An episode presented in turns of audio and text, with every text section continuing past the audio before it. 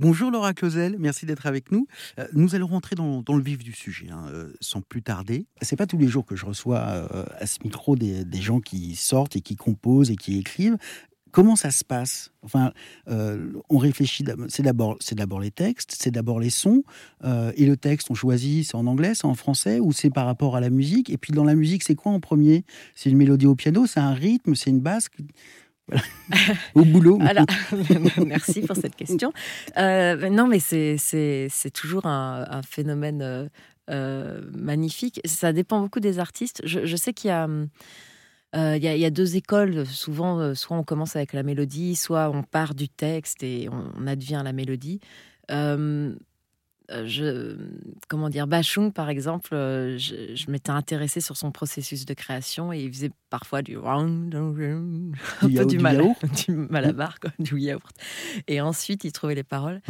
Euh, moi, je sais que j'adore les mélodies, donc je vais plus d'abord essayer de trouver des, des, sons enfin de, euh, pour étincelle. J'ai vraiment fait. Enfin, C'était vraiment une, une, une, harmonie que je voulais, une mélodie. Je me suis dit, ah, elle est belle. Et ensuite, qu'est-ce que ça m'inspire? Et du coup, je vais aller creuser dans les paroles. Et il y a quelques chansons où je suis plus partie du texte. Et d'ailleurs, ça se voit, le, le texte est plus fourni. Ça va être Minuit ou le dîner.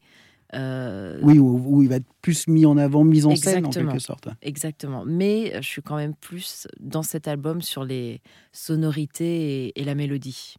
Et vous, vous avez un rapport au texte quand même assez particulier parce que vous n'êtes pas que chanteuse, euh, vous faites aussi du théâtre, vous êtes danseuse également.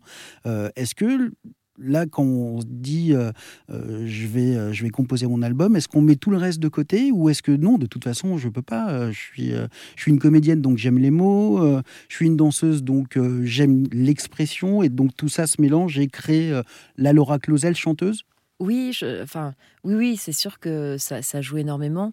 Et je pense que d'ailleurs, dans mes chansons, on va peut-être dire que ça ouvre plein de portes.